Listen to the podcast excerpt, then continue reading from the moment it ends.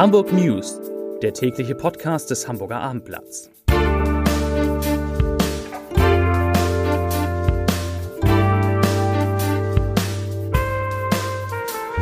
Moin, mein Name ist Lars Heider und heute geht es um die Durchsuchung der Blauen Moschee an der Alster. Weitere Themen. Der Notfallfahrplan der S-Bahn funktioniert trotz des Streiks überraschend gut. Dafür gibt es Probleme bei der U-Bahn. Und Felix Magath, die HSV-Legende, kann sich vorstellen, bei seinem alten Verein noch einmal Trainer zu werden. Dazu gleich mehr. Zunächst aber wie immer die Top 3, die drei meistgelesenen Themen und Texte auf abendblatt.de. Auf Platz 3 Razzia beim IZH, Polizei stellt Beweismittel sicher. Auf Platz 2 Hunde im Drogenrausch, so gefährlich ist Gassi gehen im Park. Und auf Platz 1 S-Bahn im Notfallmodus, Pendler weichen aus. Das waren, das sind die Top 3 auf abendblatt.de.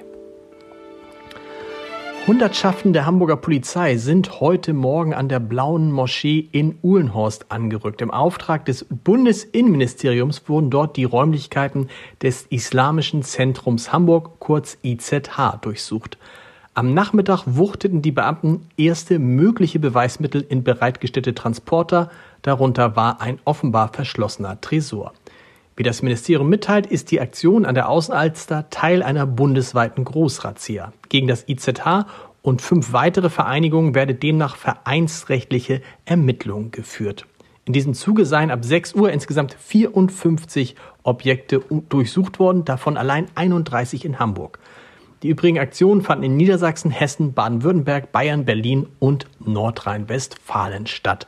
Und dazu heißt es vom Innenministerium, Innenministerium in einer Meldung, ich zitiere, das IZH steht im Verdacht, sich gegen die verfassungsmäßige Ordnung und gegen den Gedanken der Völkerverständigung zu richten. Zitat Ende. Zudem wird die Organisation verdächtig, in Deutschland verbotene Aktivitäten der libanesischen Terrororganisation Hisbollah zu unterstützen.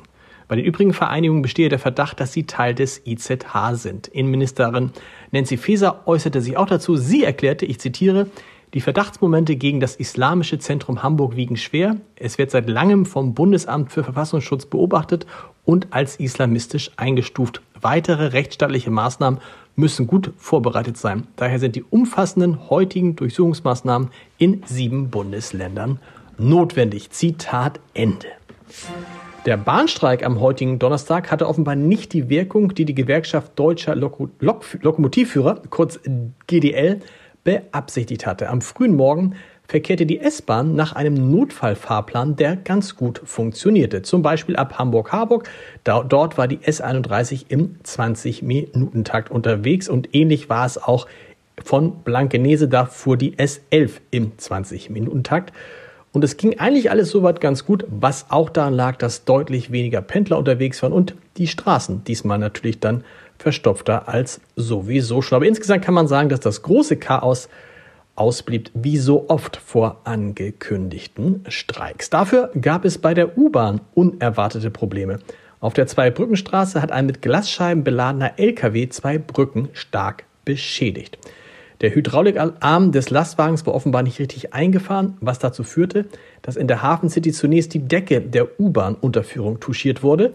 Der LKW fuhr da trotzdem weiter und blieb letztendlich unter einer zweiten Brücke stecken. Die beiden Fahrzeuginsassen wurden bei dem Unfall verletzt. Und durch den Schaden an der Brücke kommt es und kam es vor allen Dingen zu Einschränkungen bei der U-Bahn-Linie U4. Der Zugverkehr ist dort eingestellt.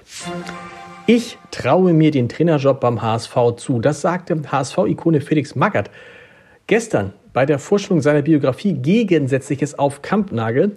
Und ich hatte ja die Ehre dort, oder die Freude, die Ehre auch, mit ihm zu sprechen.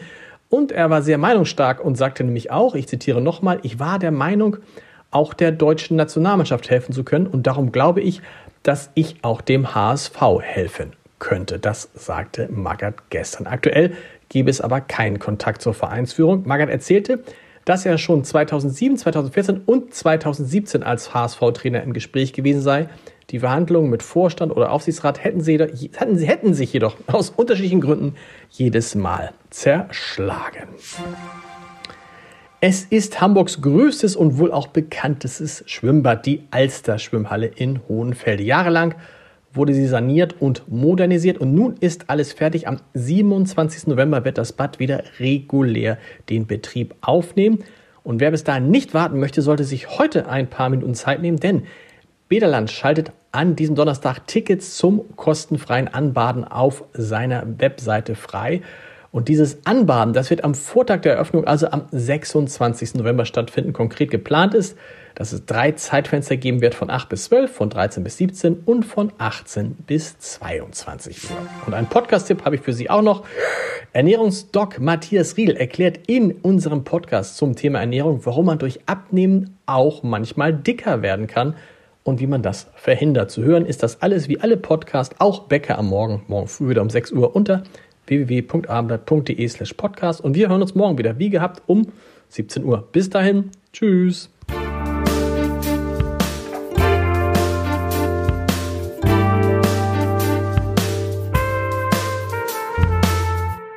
Weitere Podcasts vom Hamburger Abendblatt finden Sie auf abendblatt.de slash podcast.